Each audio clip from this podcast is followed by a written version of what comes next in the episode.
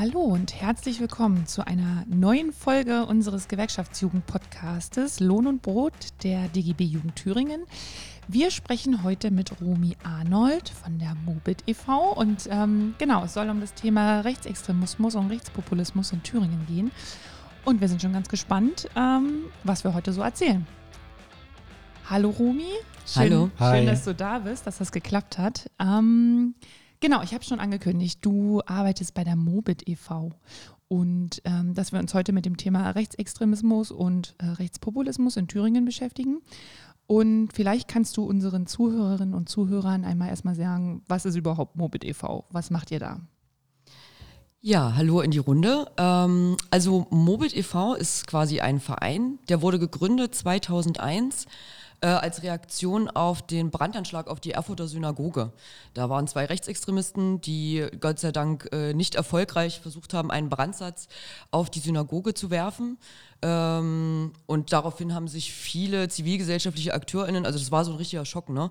Äh, viele zivilgesellschaftliche AkteurInnen hatten sich dann zusammengesetzt und überlegt, okay, wie gehen wir damit um, dass Antisemitismus, Rechtsextremismus in dieser Gesellschaft gerade ganz massiv zunehmen, auch so aus den Erfahrungen der 90er Jahre heraus ähm, und haben da diesen quasi Aufstand der Anständigen äh, darin konkret werden lassen, dass sie den mobilen, also dass, dass sie Mobit gegründet hat. Mobit steht für mobile Beratung in Thüringen für Demokratie gegen Rechtsextremismus.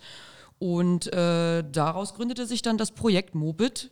Das ist quasi die Beratungsstelle ähm, mit mehreren Mitarbeitenden. Wir sind aktuell neun Menschen. Wir sind in Thüringen unterwegs. Dafür steht das Mobil. Das heißt, wenn man irgendwo in, wo auch immer in Thüringen ein Problem hat mit Nazis oder Rechtsextremisten anderer Couleur und möchte sich dagegen in irgendeiner Form engagieren und sucht dann einen Umgang damit und braucht Unterstützung, dann sind wir da und äh, suchen diese Menschen auf, um sie zu beraten und zu unterstützen und zu empowern in ihrem zivilgesellschaftlichen Engagement. Okay, damit hast du ja quasi schon die Ziele benannt. Ne? Also empowern, beraten, vor Ort sein. Unterstützt ihr da in Anführungszeichen nur Einzelpersonen, die jetzt sagen, okay, ich habe hier vor Ort direkt ein Problem oder sind es auch Organisationen, Institutionen und wie funktioniert das? Also rufen die euch an oder ihr setzt euch ins Auto und fahrt dann los oder wie läuft das ab? Naja, im Prinzip schon. Also meistens versucht man es am äh, Telefon nochmal so ein bisschen einzuordnen, damit man eine gewisse Vorstellung hat, damit man auch schon mal irgendwie in die Region reingucken kann, mit was weiß ich darüber, was, was haben wir da schon mal irgendwie äh, gesehen und beobachtet. Und im Prinzip kann das wirklich jeder in jedwedigen Kontext, äh, kann beim Mobit anrufen, ob das in der Arbeitswelt ist, wo einem das aufgefallen ist, dass KollegInnen oder äh, die Chefetage sich entsprechend äußert oder da jemand, also dort Handlungsdruck entsteht, ob das ein Verein ist, der vielleicht in einem ganz anderen Bereich tätig ist, wie ein Fußballverein, Feuerwehrverband. Ähm, das können Bündnisse sein, die sich schon zusammengeschlossen haben und die schon seit einer Weile arbeiten zu dem Thema oder sich mit dem Thema irgendwie auseinandersetzen. Das können Einzelpersonen sein, die bei sich vor Ort Handlungsdruck se sehen und Unterstützung brauchen oder äh, überlegen, wie kann ich ein belastbares Netzwerk hier irgendwie spinnen, um gemeinschaftlich dagegen vorzugehen. Also im Prinzip alles, was man sich so vorstellen kann, aus allen Bereichen der Gesellschaft, die äh, wo Menschen tätig sind. Ja, mein erster Kontakt mit Mobit war vor, ich glaube, 13 Jahren. Wir hatten in Bad Langensalza am Bahnhof eine Nazi-Kneipe und da wurden wir dann quasi als Bündnis unterstützt und äh, beraten. Äh, ja, und dann später hatten wir die NPD-Zentrale in Bad Langensalza. Da war es nochmal ein bisschen, ja, mehr Unterstützung von Mobit. Genau, das, darum geht es auch so ein bisschen langfristig an, an, an gegen rechts vorzugehen und dort die Menschen auch zu unterstützen, damit die auch nicht den Atem verlieren. Weil man bezeichnet das so ein bisschen als, oder wir bezeichnen das gerne als, äh, Moped ist so die Hand im Rücken. Das heißt, wir stehen nicht in der ersten Reihe und wir werden nicht selber wirklich, also aktiv, wir sind keine AkteurInnen in diesem ganzen Komplex, sondern wir stehen, sind die zweite Reihe, die hinter den Menschen steht, äh, die sich dagegen engagieren wollen. Witzigerweise, mein erster Kontakt mit Mobit war auch, als ich selber, äh, ich komme ja aus Arnstadt, schöne kleine Stadt in Thüringen mit auch ordentlich Nazi-Problemen und äh, hatte mir dann dort auch Beratung gesucht, weil bei uns die NPD irgendein Familienfest machen wollte und ich erstmal da stand mit, oh Gott, äh, äh ich würde jetzt irgendwie was gerne dagegen machen, weiß jetzt nicht so richtig was und wie und mit wem und auf was muss ich alles achten.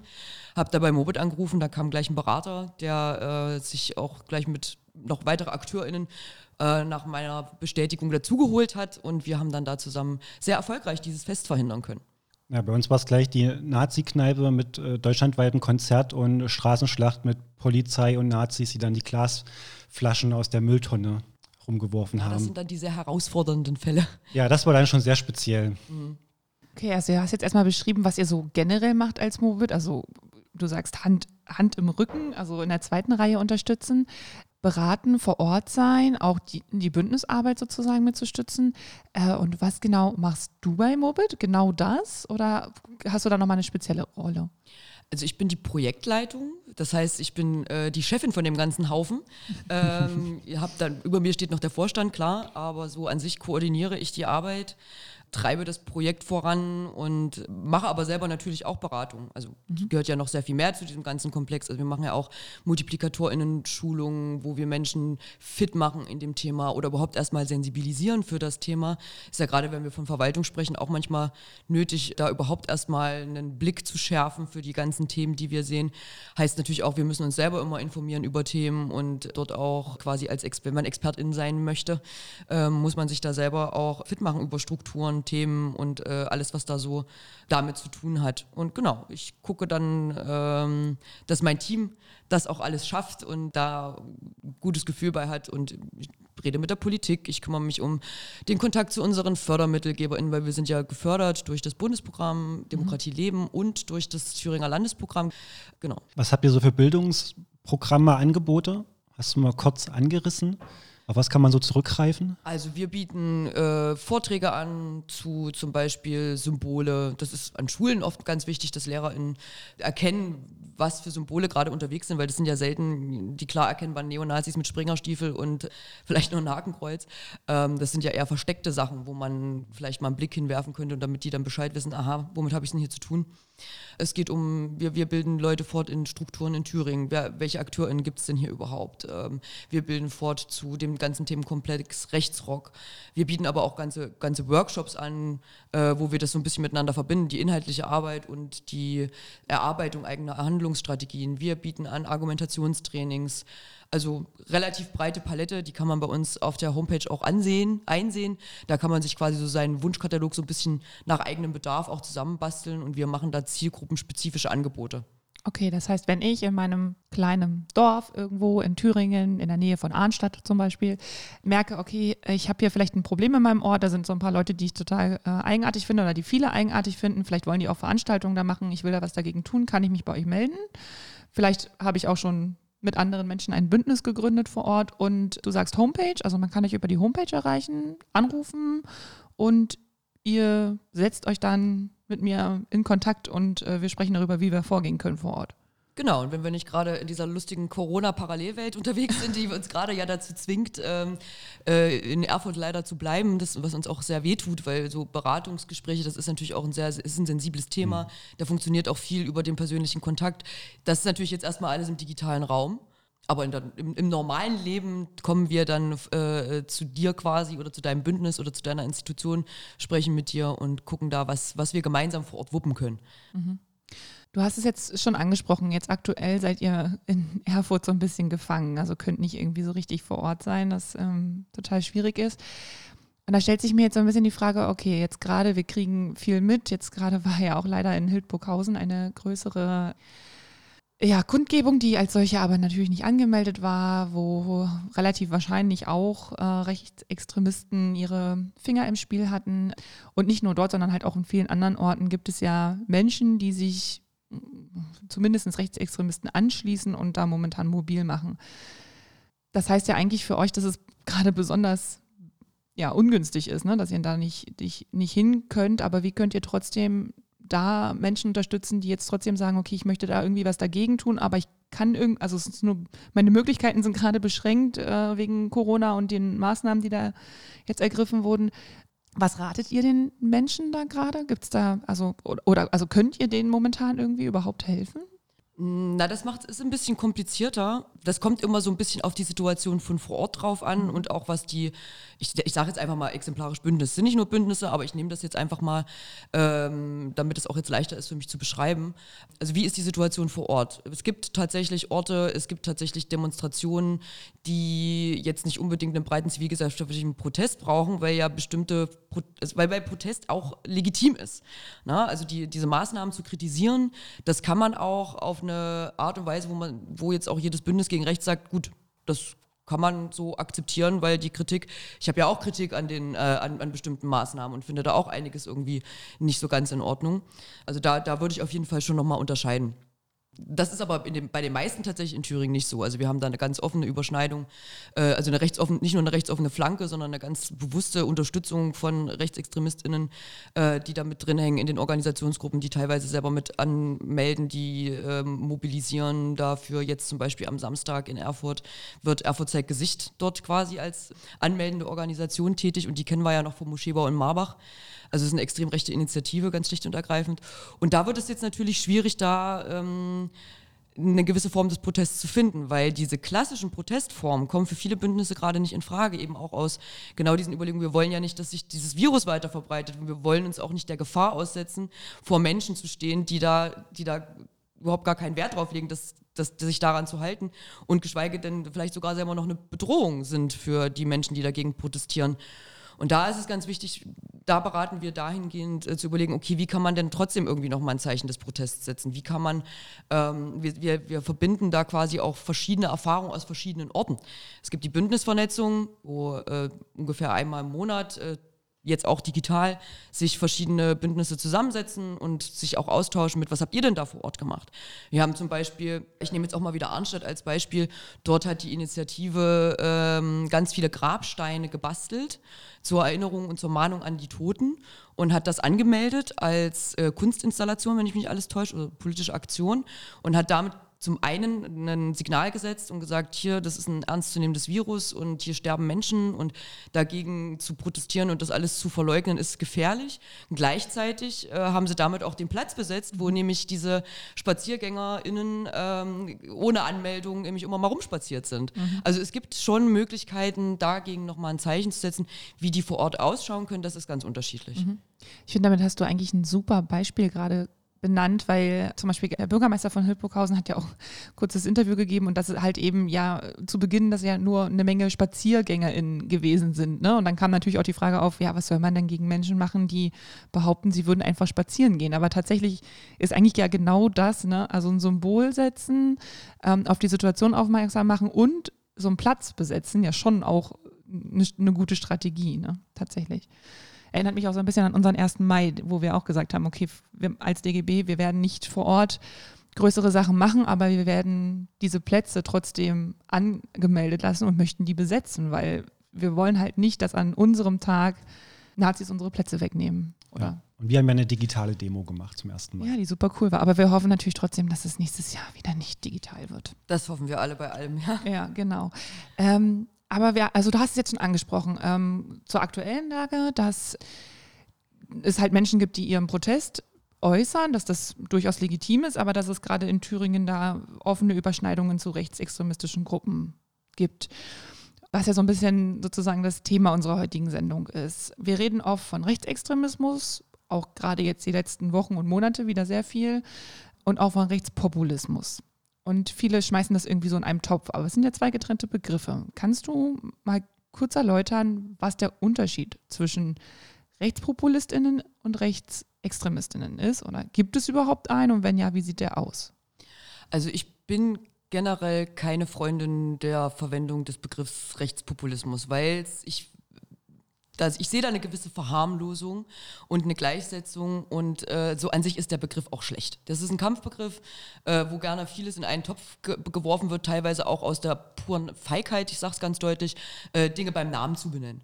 Und Populismus, ich könnte jetzt eine ganze Vorlesung darüber machen, was ist Populismus und was ist an dem Begriff falsch. Ich mache es nicht, aber ich mache es ganz kurz. Populismus ist an sich jetzt erstmal nichts weiteres als eine Strategie, mhm. äh, von AkteurInnen, um Ereignisse dramatisch zuzuspitzen, damit viel an äh, Zustimmung zu generieren. Also es ist eine politische Praxis auch eher, die eigentlich immer über diesen Narrativ funktioniert, die da oben gegen, hier, gegen uns hier unten, die diesen unüberbrückbaren Widerspruch macht zwischen Volk und wie auch immer geartete Elite und ob das Bildung, Medien, Politik ist, ist da erstmal egal. Mhm. Aber da gibt es eine, eine riesen klaffende äh, Kluft, die niemals überwunden werden kann und die da oben sind vor allen Dingen gegen uns hier unten. So das ist so ein bisschen die Erzählung, die der Populismus aufmacht.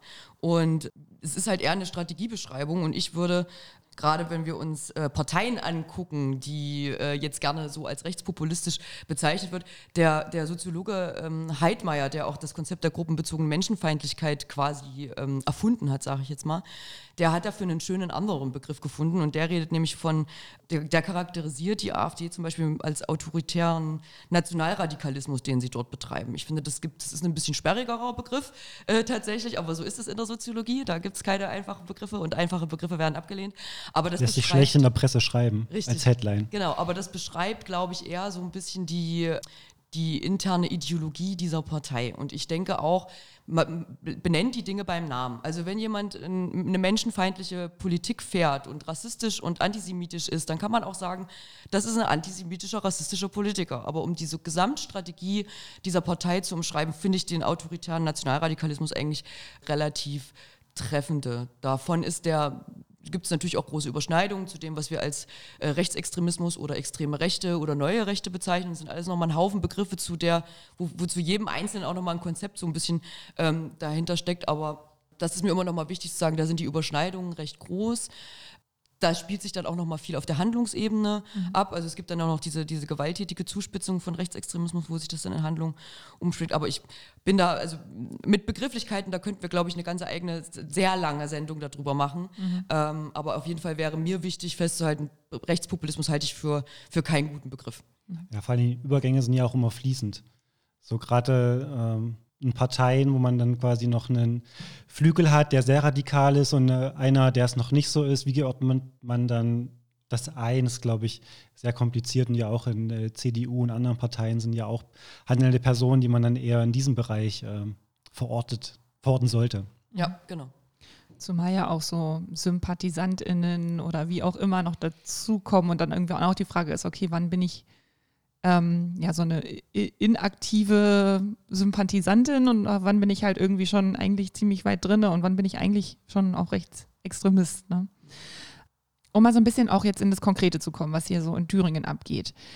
Also du hast jetzt schon gesagt, okay, es gibt die neue Rechte, also es gibt, du hast mehrere Begriffe jetzt auch äh, ins Spiel gebracht, deswegen glaube ich, ist die Frage sicherlich schwer zu beantworten. Aber was uns ja schon auch immer interessiert ist, welche Strukturen gibt es denn hier und wie stark im Sinne von, wie viele Menschen sind das denn möglicherweise, die uns hier in so einer Art und Weise äh, in unserem Zusammenleben irgendwie auch bedrohen, ob das jetzt Einzelpersonen oder rechte Bürgerinitiativen oder äh, Institutionen oder was auch immer sind oder Festivalveranstalter oder wie auch immer. Kann, kannst du das irgendwie vielleicht nicht beziffern, aber so grob benennen, um welche Größenordnung wir uns hier befinden? Also zahlenmäßig würde ich mich auf jeden Fall äh, ganz stark zurückhalten, mhm. das in irgendeiner Form äh, aber ich vielleicht versuche es mal eher wirklich so, diese Bandbreite mal aufzuzeigen, von was wir hier alles reden. Also du hast jetzt gerade schon erwähnt, es gibt diese eher rechten BürgerInnen-Initiativen. Da ist jetzt zeigt Gesicht zum Beispiel ein ganz gutes Beispiel, die wir ganz klar als extrem rechte Initiative bezeichnen. Es gibt ähm, lokal teilweise noch Gelbwesten, die von Nazis irgendwie bestimmt sind. Es gibt Kampfsportvereinigungen. Es gibt diejenigen, die in dem Rechts- Rock-Bereich sind, die quasi als Veranstalterinnen-Szene auftauchen, dort in, zum Beispiel in Thema oder im Eichsfeld diese ganzen Veranstaltungen organisieren. Es gibt Parteien, da gibt es ja immer noch die NPD, es gibt den Dritten Weg, es gibt aber auch lokale Bündnisse, wie zum Beispiel das Bündnis Zukunft Hildburghausen, das durch einen sehr bekannten äh, Rechtsextremisten aus dem äh, aus Kloster Fessra quasi mit ähm, initiiert und geleitet wird. Dann gibt es eben genau nochmal diese, diese Einzelpersonen. Es gibt LiedermacherInnen. Es gibt ganz neue Strukturen, die plötzlich auftauchen, weil sie mit alten Strukturen brechen. Also das war mal der dritte Weg in Erfurt, jetzt ist es die neue Stärke Erfurt. Da hängt aber auch noch, gibt es auch noch ein Prozent als Struktur. Es gibt die, die identitäre Bewegung, die hier immer mal auftaucht. Diese ganzen Organisationen oder Strukturen haben aber nicht nur einen, einen Kernklientel, die quasi da rumschwirren, sondern eben auch noch Leute, die da irgendwie mit verbandelt sind, befreundet sind. Ähm, es gibt kriminelle Organisationen, die die, die, die in eigentlich allen Bereichen irgendwie tätig sind. Es gibt die Turonen, die Garde 20, die auch ein recht breites Unterstützerinnenfeld haben und wenn ich jetzt noch weiter aufzähle, also das ist jetzt wirklich nur mal so ein kurzer Abriss, da habe ich jetzt bestimmt auch eins, zwei nochmal vergessen, die total wichtig sind, man sieht es mir nach. Aber das zeigt, glaube ich, schon so im Groben die, ähm, worüber wir hier reden und wie schwer das dann auch fassbar ist. Deswegen bin ich auch immer dafür, so möglichst viele konkrete Begriffe irgendwie auch zu benutzen, um die zu beschreiben, weil so eine, eine rechte, extrem rechte Partei ist halt was ganz anderes als so eine Bürgerinitiative oder so eine neurechte äh, Organisation, die sich eher im metapolitischen Bereich, also sprich alles außerhalb äh, also mehr so in dem kulturpolitischen Bereich betätigt. Also es ist einfach eine, ein weites Feld. Mhm. Du hast es ja auch schon so ein bisschen beschrieben bei den Schulen. Du hast gesagt, Lehrer kommen oder ne, Lehrerinnen oder Lehrer kommen manchmal auf euch zu und oder ihr macht ähm, Trainings mit, mit ihnen und ähm, versucht so Symbole aufzudecken, sozusagen. Was sind rechte Symbole? Ähm, weil du halt sagst, okay, nicht alle laufen in Springerstiefeln mit einem Hakenkreuz tätowiert durch die Gegend. Also nicht, weil nicht allen ist es so offensichtlich. Und wenn du das jetzt so aufzählst, finde ich, wird auch wirklich nochmal deutlich, nicht bei allen sieht man gleich, wohin sie wollen oder befinden sich in einem Deckmantel, wenn du sagst, gerade so Kampfsport. Sportarten ne, oder sowas.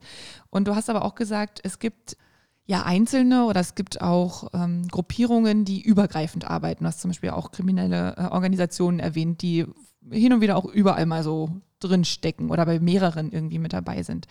Und daher so ein bisschen meine Frage, wie, wie und wie gut äh, sind denn diese vielen Strukturen, die es da gibt, miteinander vernetzt?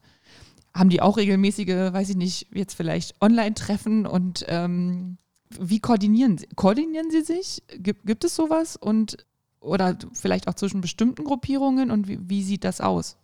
Also man kann, glaube ich, schon äh, sagen, die meisten von denen kennen sich untereinander auf jeden Fall. Also Kennverhältnisse gibt es eigentlich in der ganzen Szene. Es gibt dann immer mal Veranstaltungen, wo wir sehen, ach guck mal, da ist ja die Gruppe, die Gruppe, die Gruppe, die Gruppe. Das ist zum Beispiel in, in Thema der Fall, wenn dort dieses äh, Rechtsrock-Festival stattfinden kann. Wir sehen das aber auch noch mal so ein bisschen im Kleineren, wenn zum Beispiel ein Neonazi vor Gericht steht und plötzlich tauchen dort aus Solidarität Leute auf von ganz anderen Gruppen, wo man dann auch noch mal sieht, ach ja, guck mal, die stehen dann da irgendwie auch nochmal im Austausch, ganz konkret jetzt bei dem äh, Gerichtsprozess ge Prozess gegen äh, Felix R., wo dann Leute von den äh, Turonen aufgetaucht sind die sind schon alle miteinander vernetzt und das geht ja auch noch mal bundesweit. Also wir haben zum Beispiel mit, mit Thorsten Heise im Eichsfeld in Fretterode einen Neonazi, der ganz hervorragend bundesweit vernetzt ist und das geht auch noch mal ein bisschen weiter zu Strukturen auch im europäischen Ausland. Also wenn wir uns den Jungsturm zum Beispiel angucken, eine äh, Struktur, die, da findet auch gerade der Prozess statt, da sehen wir auch Bilder, dass die äh, nach äh, Ungarn gefahren sind zu, ähm, zu Treffen mit ungarischen Huls, Neonazis. Also diese Netzwerke reichen sehr weit. Und ich glaube, je besser man da und je mehr man da hinguckt, umso mehr wird man da finden. Ja, das verbotene Plattenordner sozusagen, wo ja auch verboten, aber immer mal wieder ähm, taucht es dann doch äh, Logos und Co. auf Festivals auf, wo ja dann schon klar ist, ähm, wo es bei manchen Gruppen hingeht. Aber letztlich ist ja ein Label, aber der gleiche Brei und bei vielen, also wenn man so manche von den Nazis hat, die haben noch in den letzten 30 Jahren fast jede Bewegung Gruppe mitgenommen. Von, da ist er mal in der NPD, die Rechte, dritter Weg, dann äh, taucht er da mal auf. Und dort gibt es überhaupt noch diese klassischen äh, Nazis, die quasi noch stringent an die NPD hängen, oder ist das eigentlich komplett aufgebrochen und man, die mischen überall mit, wo sie gerade sehen, da können sie was reißen für sich. Ich würde ähm, tatsächlich die Bedeutung von extrem recht, rechtsextremen Parteien gar nicht unterschätzen. Also klar, man hat immer so diesen Eindruck, oh, die NPD ist ja so, äh, so bedeutungslos, dass äh, selbst die, dieses Verbotsverfahren deswegen gescheitert ist, was ich übrigens ausgesprochen skandalös finde. Aber die meisten AkteurInnen, die hier unterwegs sind, haben schon eine gewisse Anbindung auch an diese Parteien. Die geben auch eine gewisse Struktur. Und wenn wir zum Beispiel in Eisenach sehen, was die NPD dort für äh, Prozente einfährt, dann sieht man auch, die sind auch vor Ort noch wirksam. und dass bestimmte Parteifunktionäre hierher ziehen, wie eben äh, Thorsten Heise als ein Beispiel oder der Herr Schmidtke ist, Sebastian Schmidtke ist da nochmal ein anderes Beispiel. Das sind so Parteifunktionäre, die ziehen auch schon nicht ohne Grund, sage ich jetzt mal, äh, ausgerechnet nach Thüringen. Da muss man irgendwie auch nochmal äh, äh, den Blick drauf werfen, warum ist denn das eigentlich so? Ähm, von Berlin, von Berlin nach Eisenach ist ja doch. Der ist, äh, und der hat ja auch das letztes Jahr das, dieses Neonazi-Festival in Thema mit organisiert. Also die sind schon wichtig auch für die Szene als äh, äh Stützstruktur. Mhm. Ja. Genau, also ich hänge ähm, gedanklich immer noch so ein bisschen in dieser Kampfsportszene, die du auch angesprochen hast. Ähm, aber nicht nur dafür, sondern auch, du hast ja angesprochen, Rechtsrockkonzerte. Ne? Irgendwie, die machen auch ihre Schulungen und so. Und da frage ich mich so ein bisschen, woher kommt denn das ganze Geld? Also, weil ich meine, wenn man ein Kampfsportzentrum hat, ein rechtes, muss ich das irgendwie entweder mieten, kaufen, pachten, wie auch immer. Wenn ich eine Veranstaltung machen will, brauche ich dafür auch irgendwie Geld für Nazi-Bands, für Material, für Flyer, für was auch immer. Also irgendwie braucht man ja Kohle für sowas, um sowas durchzuziehen. Wie finanzieren die, wenn es auch dieses die und ne, als, als homogene Masse gar nicht gibt? Aber wie, wie gibt welche Finanzierungsmöglichkeiten gibt es in der rechten Szene?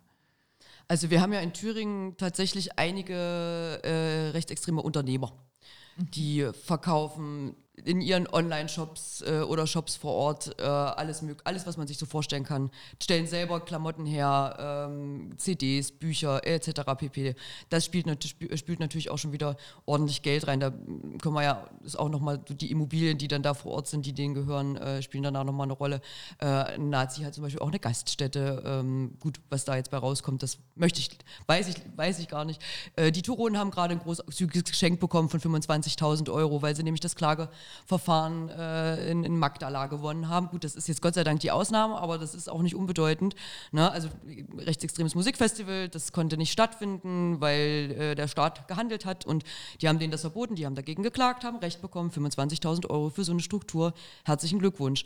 Darüber hinaus gibt es dann noch diese Veranstaltung, über die wir jetzt schon ein paar Mal gesprochen haben, also diese rechten Musikfestivals, da kommt unheimlich viel Geld rein und die haben ja damit keine Ausgaben, also wenig, weniger Ausgaben, als das jetzt jeder herkömmliche Festival- oder Musikveranstaltung Veranstalter hat, weil die das ja als politische Demonstration anmelden. Das heißt, der ganze Schutz, den die Polizei dann da gibt, der kommt dann alles auch nochmal geschenkt vom Vaterstaat. Großveranstaltungen wie diese Kampfsport-Events spülen nochmal richtig viel Geld rein. Also Kampf der Nibelungen oder das. Also so Großveranstaltungen, wenn man sich da mal die Mühe macht, mal reinzugucken in diese Videos, die es ja davon gibt, also es findet ja alles gar nicht geheim statt, da sieht man auch, wie unheimlich professionell diese Szene ist, eben weil da so viel Geld drin steckt und weil das als Unternehmen funktioniert. Mhm. Ja, super spannend irgendwie. Also ich bin so ein, trotzdem so ein bisschen sprachlos, weil du hast ja jetzt auch Finanzierungsmöglichkeiten aufgezeigt, die äh, durchaus legal sind, teilweise sogar vom Land oder vom, vom Bund gefördert. Ne? Naja, das ist schon eine harte Aussage, aber man kann es jetzt, also gerade bei diesem Fall von den Touren kann man es gar nicht anders sagen. Ja, die Frage ist dann bei den Festivals auch immer, was sagt am Ende das Finanzamt dazu? Ich glaube, da gibt es ja auch noch Sachen, die nicht so geregelt sind. Es wird dann spannend. Hm, da war ja auch immer mal so die Bitte der Politik, also man sucht ja auch verschiedene Möglichkeiten, um gegen sowas vorzugehen. Ne? Man hat sich mal entschlossen, und das finde ich gut, dass das Versammlungsrecht nicht angefasst wird. Weil da leiden im Endeffekt, leidet die Szene weniger als, als, die, Norm, als die Zivilgesellschaft äh, an sich, wenn solche, ähm, so ein wichtiges Grundgesetz quasi angefasst wird über, eine, über ein eigenes Gesetz. Aber es gibt natürlich Mittel und Wege. Und ich sage mal, ein Thema ist zum Beispiel auch ein ganz gutes Beispiel dafür, was passieren kann, wenn Zivilgesellschaft, Politik und Verwaltung begleitet durch die mobile Beratung natürlich, ähm, sich an einen Tisch setzen und mal gemeinsam überlegen, was haben wir denn darüber hinaus noch für Möglichkeiten? Also, wie kann man sich zum Beispiel auch Finanzierungsströme dort angucken? Ich, ich weiß, es gab mal die Absicht, da, da einen genaueren Blick reinzuwerfen. Ähm, wie erfolgreich das war, weiß ich nicht. Ich weiß aber, dass zum Beispiel ein Finanzbeamter äh, bei dem letzten Festival zugegen war und sich mal angeguckt hat, wie viel, von wie viel Geld reden wir denn jetzt eigentlich? Und der darf das, weil es ist ja eine politische äh, äh, Versammlung und der darf dann natürlich gucken mit, ach so, das sind also diese Spenden, die hier eingenommen werden, die ja eigentlich Eintrittsgelder sind. So viel wird also hier verkauft, so viel fließt hier an Umsatz. Ähm, das geht denen natürlich dann schon sehr auf die Nerven. Wobei geflossen ist ein Thema ja zumindest kein Bier. Zumindest das, das hat die auch sehr geärgert. Ja, aber da, also ich persönlich finde das schon sehr interessant, dass man Jahre gebraucht hat, um so ein Alkoholverbot bei solchen politischen Veranstaltungen durchzusetzen. Wenn wir wissen, wenn wir Veranstaltungen machen, ist es meistens so, dass in dem Auflagenbescheid steht, kein Alkohol. So, und bei den Nazis hat man das Gefühl, dass sie aus letztes Jahr auf die Idee gekommen sind, dass man ein Alkoholverbot durchsetzt. Ja, leider Gottes ist das so eine Schieflage, die man mag sich selber immer ein bisschen paranoid vorkommen, wenn man mal sagt, na, ich glaube, hier werden zwei Seiten unterschiedlich behandelt. Aber gerade diese Corona-Demonstrationen sind da, glaube ich, so ein Beispiel, wo, wo es mir schwerfällt, eine andere Erklärung dafür zu finden, außer dass hier ganz offenkundig bewusst auch äh, Strukturen unterschiedlich behandelt werden. Man stelle sich vor, eine äh, linke Demonstration nicht angemeldet, da aber öffentlich für beworben, findet in der Innenstadt von Erfurt statt. Ich glaube nicht, dass wir die gleichen Bilder sehen würden, die wir Anfang Mai in, in Erfurt oder auch andernorts äh, gesehen hätten, wo die dann einfach passieren und machen können, was sie im Prinzip wollen. Kann ich mir beim besten Willen nicht vorstellen aus meiner Erfahrung. Dresden, heraus. die jüdische Gemeinde darf ihre Veranstaltungen nicht äh, durchführen, aber Pegida wird es erlaubt.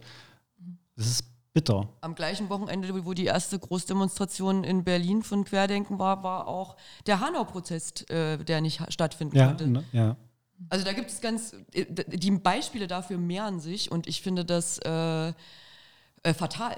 Also sowohl als Signal für die Zivilgesellschaft als auch als Signal in die Szene, also in die mhm. andere Szene quasi hinein. Ihr könnt hier machen, was ihr wollt und andere werden dafür gegängelt. Also und die eine Frage ist, kann stattfinden oder nicht, die ihr jetzt aufgemacht hat. Und die andere ist ja auch, okay, wie wird dann aber vor Ort auch gegen, also welche Restriktionen werden mhm. ergriffen sozusagen aus äh, staatlicher Sicht, wenn bestimmte Auflagen eben nicht eingehalten werden? Also und mit welchem unterschiedlichen Maß dann auch da ge gearbeitet wird. Ja, auf der einen Seite bei linken Demos Wasserwerfer eingesetzt wird, ist mit einem harten Strahl mit und einem nicht hart, mit diesem mit einem harten Strahl und genau und die Querdenker in Berlin irgendwie eine kleine kalte Dusche bekommen. Also und halt bis vors Reichstagsgebäude schaffen. Ja, sogar rein. Hätte ja keiner mit rechnen können. Die Polizei musste ja woanders stehen, nämlich bei der Gegendemonstration. Ja. Okay, also sind wir auf jeden Fall ähm, schon auch beim Thema, also welche Plattform nutzen Sie? Da hast du schon gesagt, okay, also Demos ja auch viel, Festivals aber halt eben auch die, so, die Strukturen, die sie eigentlich ja auch selber nutzen können, ne? Verkauf, Online-Verkauf, Gastro, also äh, eigentlich komplett auch also kulturelles Leben sozusagen ähm, anbieten, kann man fast sagen. Aber noch ein anderer Punkt, du hattest es ja auch angesprochen, es ähm, finden ja auch Veränderungen in den Strukturen statt. Ne? Also, also es gibt da ja teilweise auch Sachen, die dann überholt werden. Und man hört ja auch öfter, beziehungsweise wir haben das jetzt in der letzten Zeit auch immer mal äh, wieder vermehrt mitbekommen, was über rechte InfluencerInnen. Und da reden wir jetzt nicht nur über ältere Männer, die sich ein Mikro nehmen und filmen und das irgendwie bei Facebook streamen, sondern da geht es ja teilweise auch, gibt es ähm, junge, selbstbewusste Frauen, die sich dann auf so eine Bühne stellen und ähm, rechte Parolen ziehen oder eigenartige Vergleiche heranholen. Genau, also quasi die Rolle der sozialen Medien ja auch äh, relativ professionell spielen. Welche Rolle spielen denn die sozialen Medien und die Vernetzung dazwischen oder auch das Publikmachen von ihren Veranstaltungen für die rechte Szene hier in Thüringen?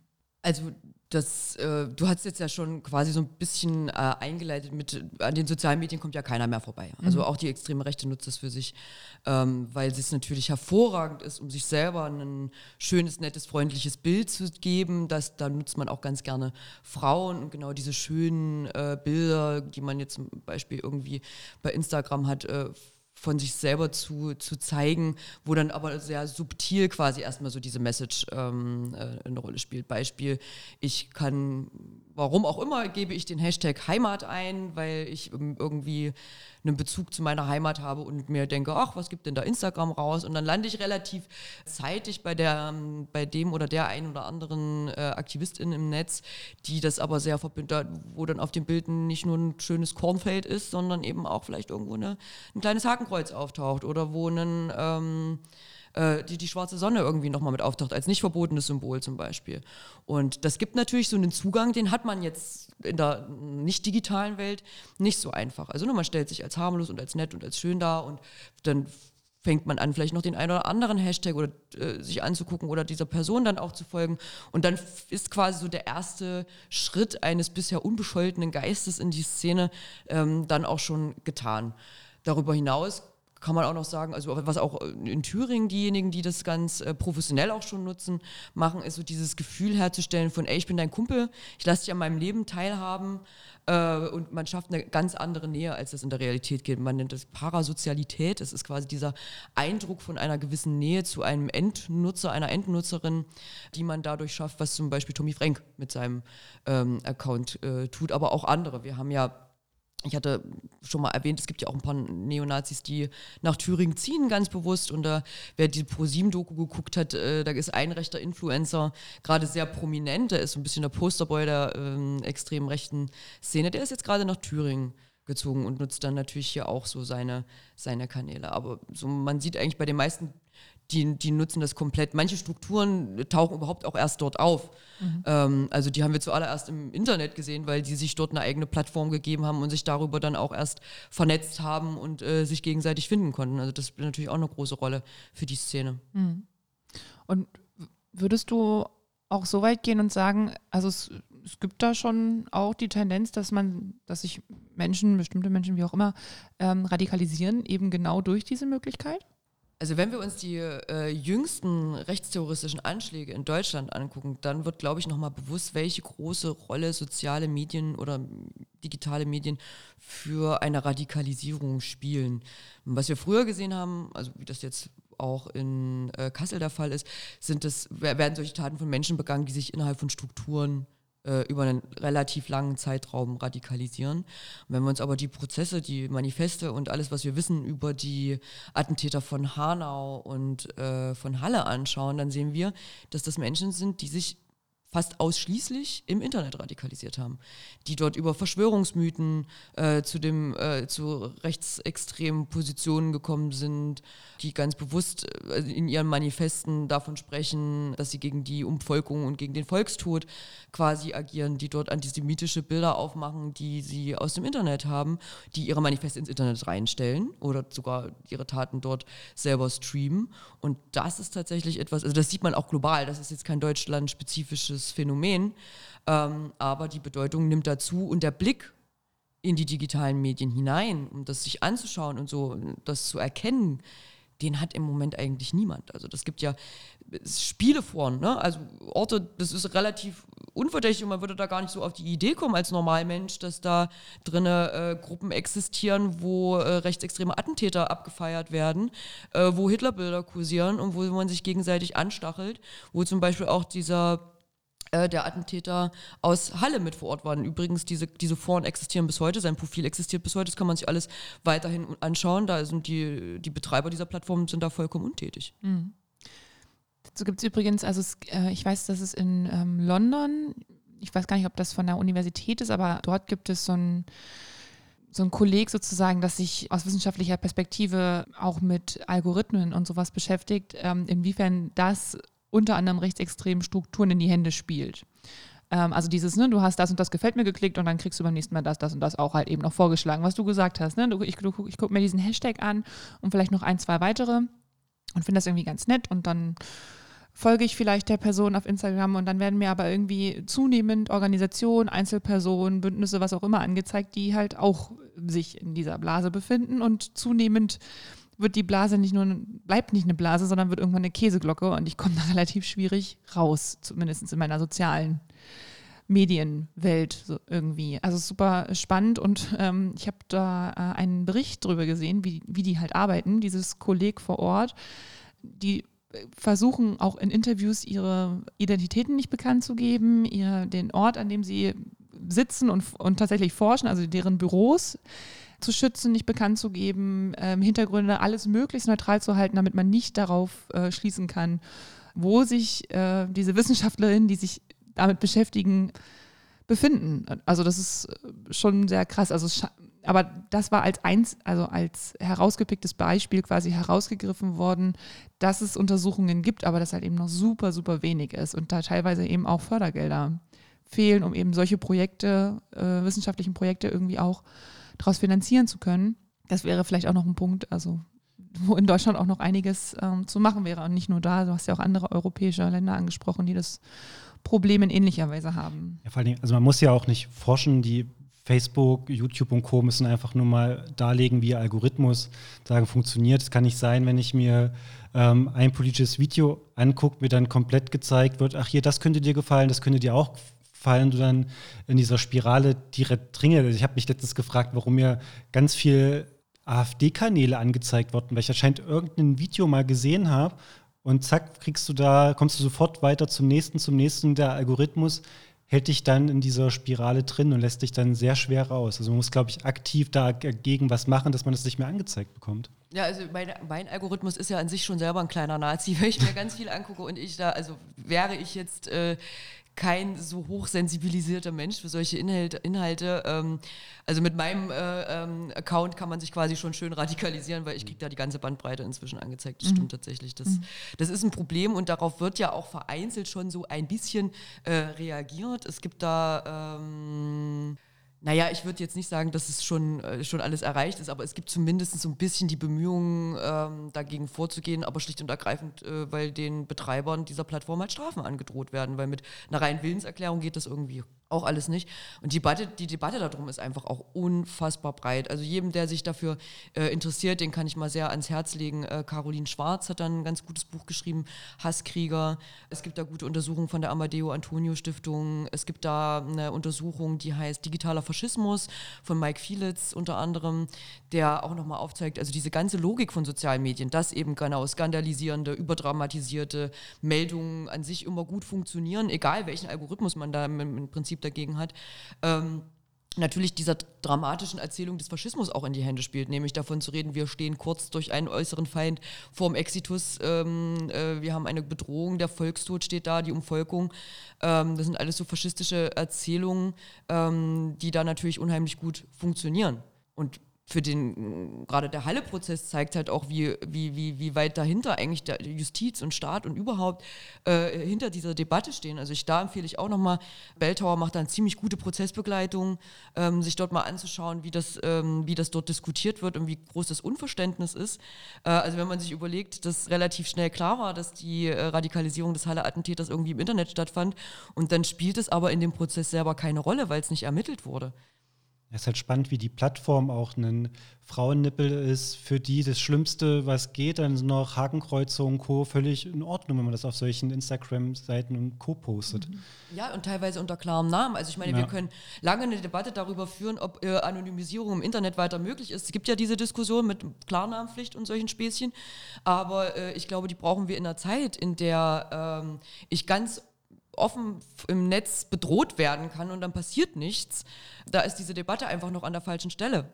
Mhm. Ja, wenn man sich früher überlegt, was bei Raubkopierung schon vor 15 Jahren möglich war, wie man da hinterher war mit IPs abfragen und Co., aber heutzutage kriegt man da jetzt nicht so viel mit, dass da Morddrohungen äh, verfolgt werden. Naja, klar, aber da ging es ja darum, dass äh, Menschen Geld durch die Lappen gegangen ist ja. und das äh, interessiert äh, die Justiz einfach immer so ein bisschen mehr, als ob da jemand mit Hass und Beleidigung konfrontiert ist. Ja. Mhm. Also wenn wir jetzt gerade bei dem Thema so äh, Bedrohung oder also auch auf einer persönlichen Ebene bedroht zu sein, sich bedroht zu fühlen, ist das eine. Ähm, eine andere Frage ist, wie sehr wir als Gesellschaft, eine demokratisch zusammenlebende Gesellschaft, eben genau von diesen Strukturen, die scheinbar ziemlich gut miteinander vernetzt sind, die Finanzierungsmöglichkeiten haben, sich auch weiter so zu betätigen, wie sie es derzeit tun oder das vielleicht sogar noch auszubauen, die in den sozialen Medien teilweise ziemlich stark sind, ähm, vielleicht sogar stärker werden, weil bestimmte Algorithmen ihnen auch in die Hände spielen. Welche Bedrohung stellt genau das für uns aktuell als Gesellschaft dar? Nicht nur in Thüringen, nicht nur in Deutschland, wir wollen ja nicht nur in diesen Grenzen denken, sondern generell halt auch in Europa. Ist das der Grund, warum es anfängt zu bröckeln? Uh, mit der Diagnose, da, da wäre ich, glaube ich, ganz vorsichtig, sondern würde eher wirklich gucken, wie, wie sieht die konkrete Bedrohungslage aus. Ne? Und die ist, ich halte die für recht massiv in Thüringen und in Deutschland, wenn man sich anschaut, dass der äh, parlamentarischen Arm der Rechtsextremen ähm, in bestimmten Bundesländern tatsächlich eine Machtoption hat. Uns ist das ja in Thüringen, ähm, man vergisst ja immer vor lauter Corona, dass das ja auch passiert ist, aber mit der Ministerpräsidentenwahl im äh, Februar ist uns ganz klar vor Augen geführt worden, das war, das war schon mal ein Test. Na, wie, wie, wie, wie, wie weit ist man eigentlich und wie gut kriegt man das durch? Gott sei Dank standen da viele Initiativen, Einzelmenschen, Organisationen, also gesamtgesellschaftlich ein ganz großes, ganz klar geworden, hier ist ein Bruch passiert, der darf nicht passieren.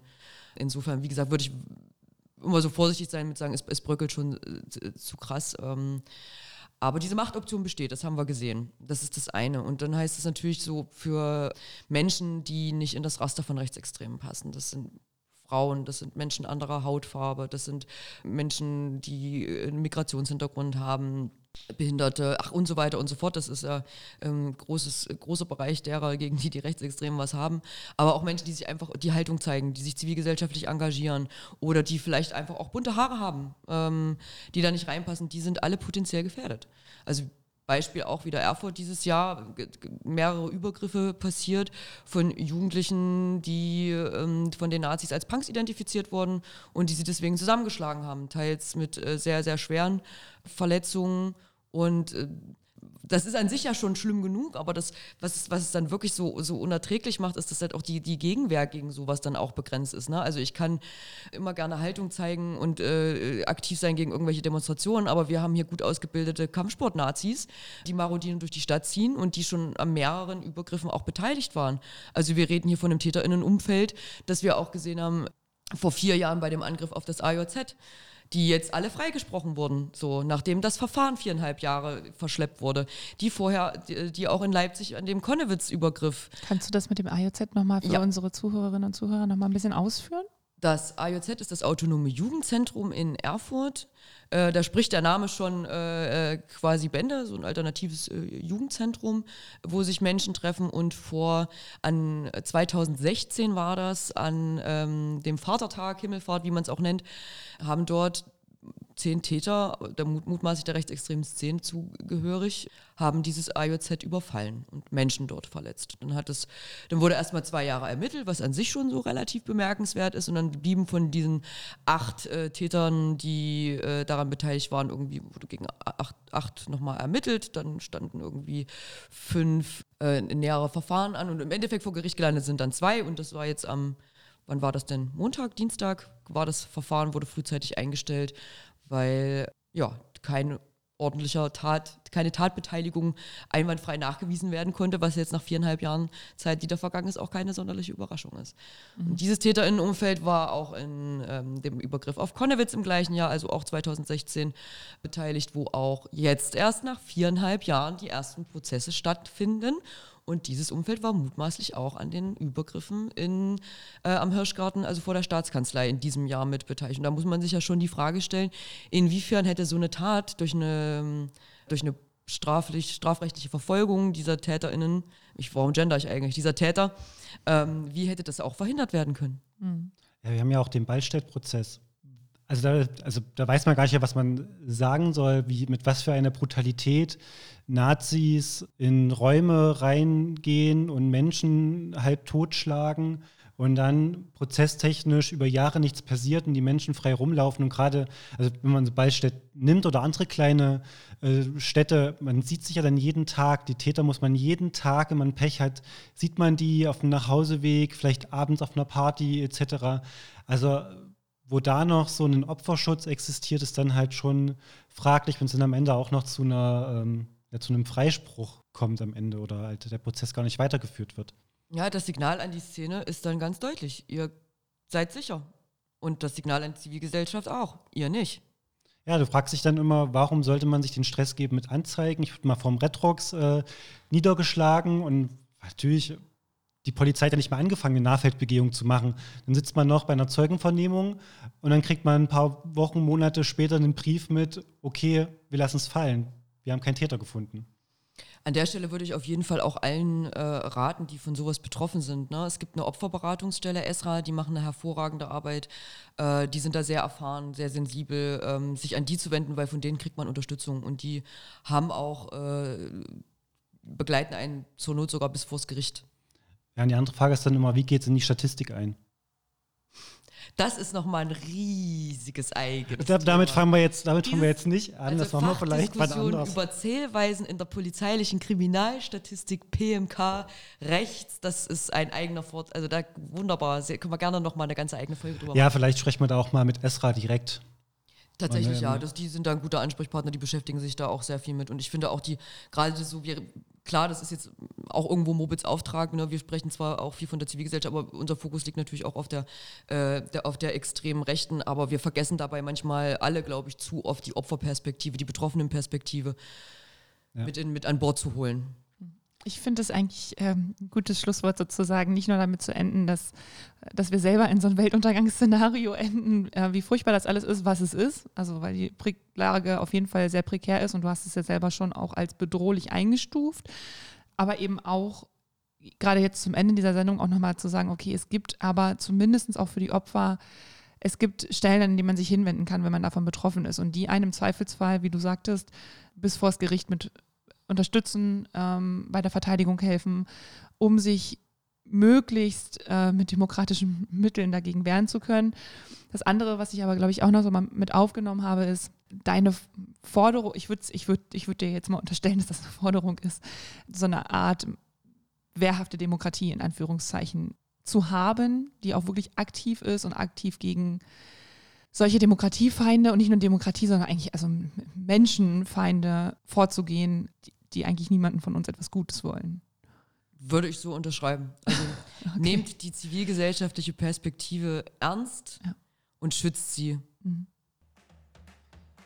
Ja, äh, danke Romy für den Einblick, was Mobit macht und in welchen Bereichen. Und wir haben ganz viele spezielle Sachen ähm, ja, angeteasert, aber wir haben uns schon gedacht, dass wir wesentlich mehr Zeit brauchen. Deswegen haben wir schon von vornherein eine zweite Folge mit Romy vereinbart und die nehmen wir jetzt direkt auf. Wir wollen jetzt in der nächsten Folge, die ihr eine Woche später hört, über die ganze Querdenkerbewegung reden und Verschwörungstheorien und uns da nochmal explizit die Zeit nehmen, einen Bereich ähm, ja für euch näher zu beleuchten.